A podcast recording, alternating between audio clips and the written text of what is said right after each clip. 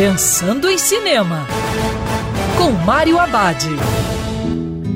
Olá, meu cinef, tudo bem? Já no circuito Armageddon Time, o novo filme diretor James Gray. O longa é uma história de amadurecimento profundamente pessoal sobre a força da família e a busca do sonho americano. A produção reuniu um elenco estelar com nomes como Anthony Hopkins e Anne Hathaway. O objetivo de James Gray aqui é contar sobre a sua infância, quase como uma biografia, seguindo o que o diretor Kenneth Bragan fez com o ótimo Belfast. O filme tem seus momentos, mas num todo tem um resultado irregular.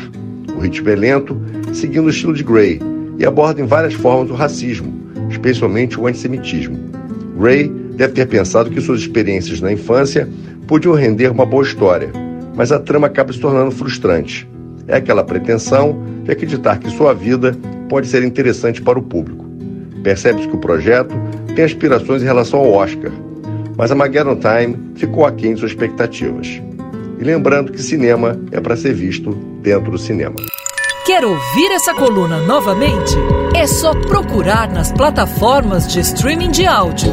Conheça mais dos podcasts da Band News FM Rio.